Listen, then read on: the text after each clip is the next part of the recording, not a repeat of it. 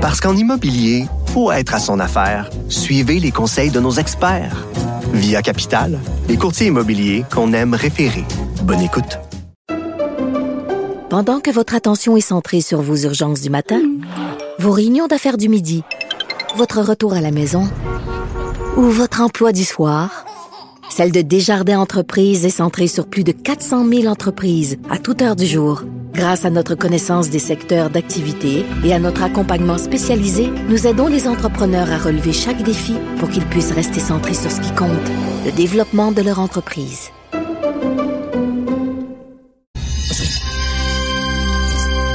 Moteur, action C'est le cinéma qui a meublé ma solitude.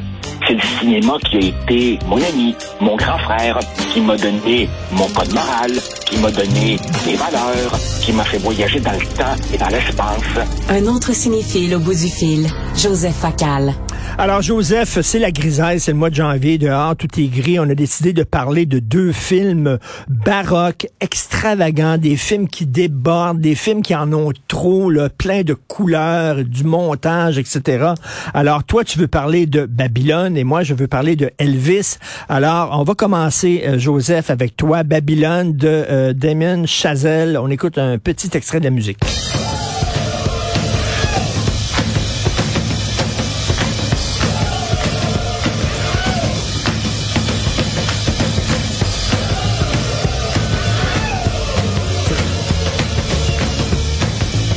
Joseph, la musique donne le ton. C'est, ça déborde, c'est extravagant, ça explose Babylone. Écoute,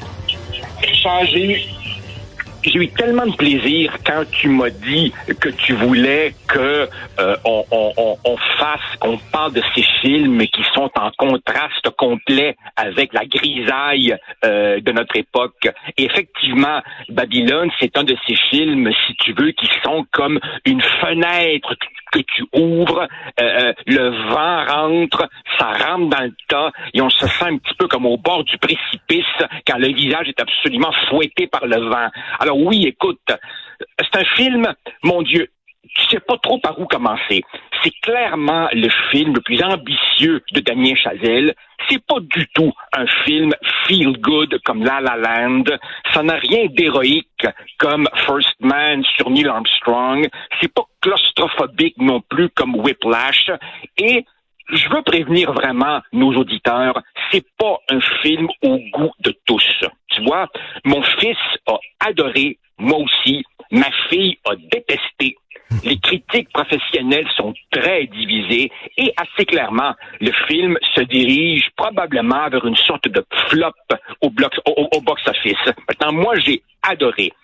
Essentiellement, ça raconte quoi? Ça raconte, si tu veux, Hollywood au moment où euh, le cinéma parlant arrive et marque la fin du film, du cinéma muet. Et au fond, euh, l'histoire nous est racontée à travers les destins croisés, si tu veux, de quatre personnages. Tu as le jeune Mexicain, un peu perdu, un peu désemparé, qui sait pas quoi faire de la vie. Tu as la jeune femme audacieuse, défonceuse de porte, prête à tout, qui rêve évidemment d'être une star. As le trompettiste noir qui euh, lui aussi a de l'ambition, et tu as le grand acteur vedette du muet dont la carrière s'essouffle et qui sent vraiment qu'on rentre dans une époque qui n'est pas la qui n'est pas la sienne. Effectivement, sais, dans l'histoire du cinéma, tu as de grands acteurs qui ont pas réussi vraiment la transition vers le cinéma parlant. Fairbanks, John Gilbert, Norma Talmadge et compagnie. Puis rappelle-toi même, Chaplin n'ouvre la bouche qu'avec le dictateur en 1940. Alors donc, évidemment, c'est un portrait d'un Hollywood décadent où tout n'est que sexe, alcool, euh, coke, euh, euh, débauche, mais aussi c'est un portrait de Hollywood comme machine à intégrer, machine à assimiler, mais aussi machine à détruire dès évidemment que tu ne plus la moindre rentabilité. Euh, Joseph, euh, les, les, fans des romans de James Elroy, est-ce qu'ils vont aimer ça? Parce que Elroy a écrit plusieurs euh, romans justement sur les côtés sombres de Hollywood, les scandales sexuels, la dope, etc. Il y a un peu de James Elroy là-dedans. Là. Absolument, absolument. Maintenant, il y, y, a un côté tout à fait noir, tout à fait James Elroy, mais aussi tout ça baigne dans un côté mélancolique qui rappelle aussi, si tu veux, euh, The Great Gatsby de Baz Luhrmann, où les gens s'étourdissent en allant d'une fête à l'autre. Il y a aussi un petit peu de la nostalgie à laquelle toi-même tu faisais référence dans le Once Upon a Time in Hollywood de, de, de Tarantino. Euh, euh, il y a aussi un côté qui rappelle le Boogie Nights de, de, de, Paul Thomas Anderson, ce côté, si tu veux, parallèle et déjanté de l'industrie euh, cinématographique. Il y a aussi un peu tout ça, là, tu sais. Mais, mais il y a un côté, comment dire, c'est un film épuisant qui, qui, qui donne le sentiment d'une espèce de roche de sucre. Mais à la différence d'un roche de sucre, je te dirais que des semaines après l'avoir vu, le film me reste dans la tête. Et, écoute, pendant, pendant le tournage, avant le tournage de son film, Damien Chazelle tenu à projeter à toute son équipe la Dolce Vita de Fellini parce que c'est le ton qu'il voulait avoir. D'ailleurs, on écoute, euh, Jean-François, la musique de la Dolce Vita de Fellini. On revient.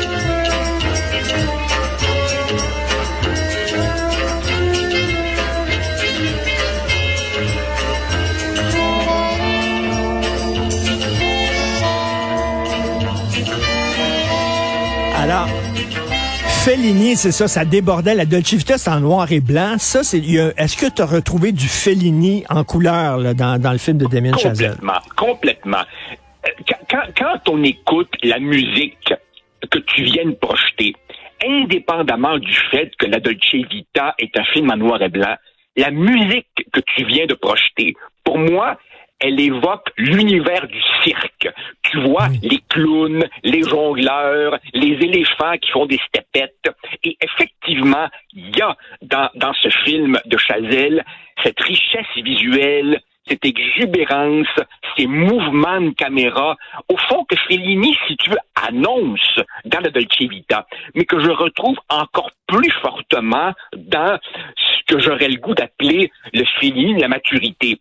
Celui quand il bascule complètement dans la couleur, quand il tourne le dos pour de bon au néo-réalisme. Pense par exemple à des films de Fellini comme Évoque le navire, La cité des femmes, euh, le, le Casanova, où dans le fond, il se fout complètement du réalisme des décors.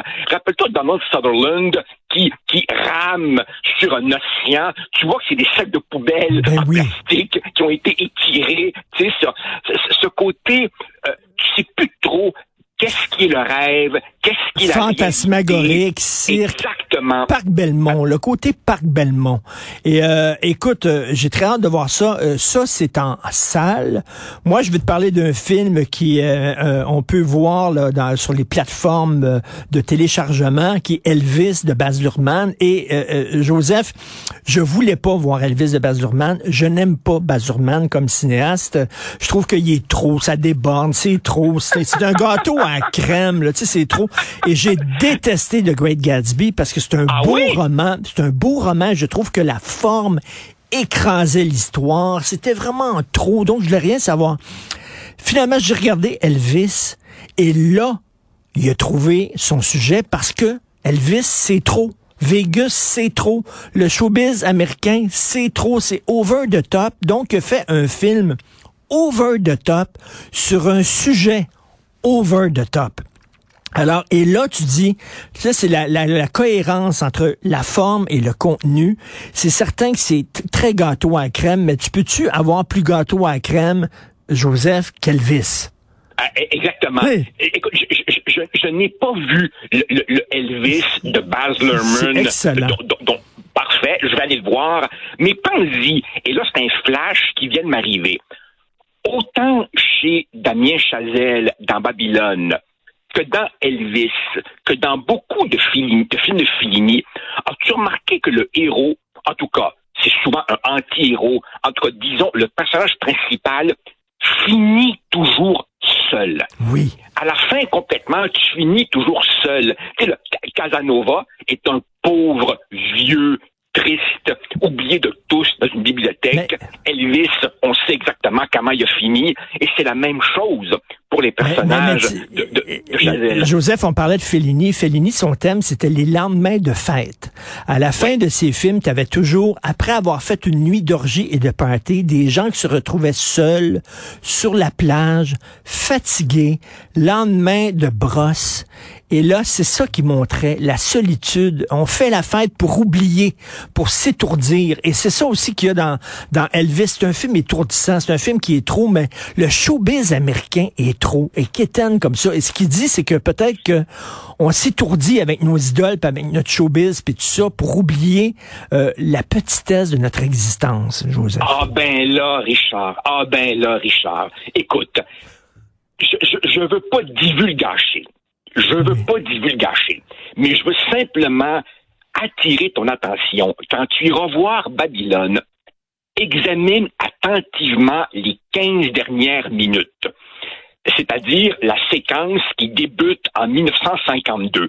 Moi, je sors de là et je dis à mon fils, les 15 dernières minutes étaient de trop. Et lui me dit, non, non, t'as pas compris. Dans les 15 dernières minutes, il y a un message. Le message de Chazelle, c'est justement, Hollywood a été trop loin.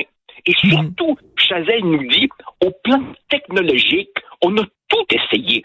On n'a pas besoin d'Avatar 3 on n'a pas besoin de ça. Et donc, hmm. au fond, c'est quoi l'avenir du cinéma? L'avenir du cinéma, c'est de revenir à l'essence. Puis l'essence, c'est quoi? C'est la couleur, c'est le son et c'est le drame humain dans une histoire hmm. bien racontée. Dans la, dans la fin de, de, de Babylone, il y a une réflexion sur cet épuisement de gens qui s'étourdissent exactement dans le mouvement, Exactement. Et dans Elvis, c'est ça. C'est d'une tristesse à la fin. Le Elvis qui était seul, qui était arnaqué toute sa vie par un, par un promoteur. Elvis qui était un petit cul qui avait besoin d'amour, qui était bien seulement sur scène parce que là, il avait son amour. Puis quand il était pas sur scène, il savait plus qui il était. C'est un film qui, derrière tout son côté bling-bling que jaillit dans Baz Luhrmann, qui montre que au cœur de ça, il y a un vide. Eh, total. Oui, et, et, tu trouves pas, c'est drôle, Richard, comme lorsqu'on regarde des films comme ceux-là, tu te rends compte en comparaison à quel point notre cinéma à nous, le cinéma québécois, est un cinéma sage, un cinéaste de bon élève, un cinéma réaliste, un, un cinéma dans lequel on a peur de l'audace, on a peur de puiser dans l'imaginaire, Probablement aussi, si tu veux, parce que dans notre histoire, à nous, au Québec, on n'a pas le côté rococo, le côté baroque de, de, l'Italie félinienne ou du bling-bling Vegas. Mais au fond, tu sais, je ne vois guère, je ne vois guère que Denis Arcand dans l'Arche des Ténèbres qui fait ses allers-retours entre... Et André Forcier. Oui, oui, les forciers. André Forcier, le côté un peu félini, un peu pété, là, l'eau chaude, l'eau frette, il y, a quelque chose de félinien là-dedans. Mais écoute, je vais regarder, je vais aller voir Babylone euh, en salle. Faut que tu regardes aussi Elvis. Et, écoute, et la bonne nouvelle de ça, c'est on, on, redécouvre Fellini la folie de Fellini. Et si on peut dire aux gens, les encourager, si vous avez jamais vu un film de Fellini, tu commencerais par ah. quoi, toi? Écoute, moi, mon favori, mon, moi, je suis un ultra marginal. Moi, mon favori a toujours. J'hésite entre Casanova, mais Amarcor. Ah, Amarcor, c'est l'enfance de Fellini. Amarcor, c'est l'enfance de Fellini. Rappelle-toi cette scène absolument extraordinaire quand l'épicière, avec ses seins gigantesques, ben ferme le magasin et là, lui, il se dit, waouh, c'est mon maman. Mais en réalité, au lieu d'être héroïque, il s'effondre lamentablement. Et la scène suivante, il est malade dans son lit, euh, pouponné par sa mère. Là, et, écoute, on était dû pour se rencontrer, toi et moi, parce que mes deux films préférés de Fellini, c'est Amarcord et Casanova.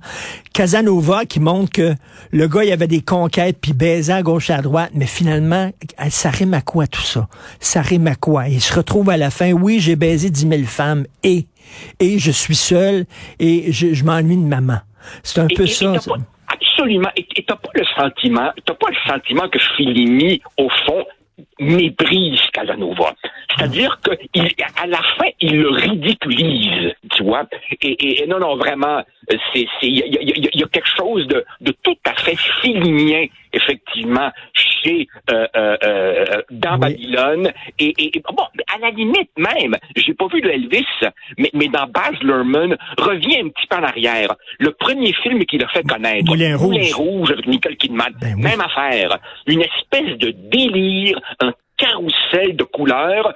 Puis à la fin de ce film, tu te sens comme à la ronde quand la montagne russe, quand ton petit char termine sa ride. Là, tu dis, fiou! Oui, oui. Je suis encore vivant. Puis il faut pas que tu manges trop avant parce que tu vas te vomir dessus.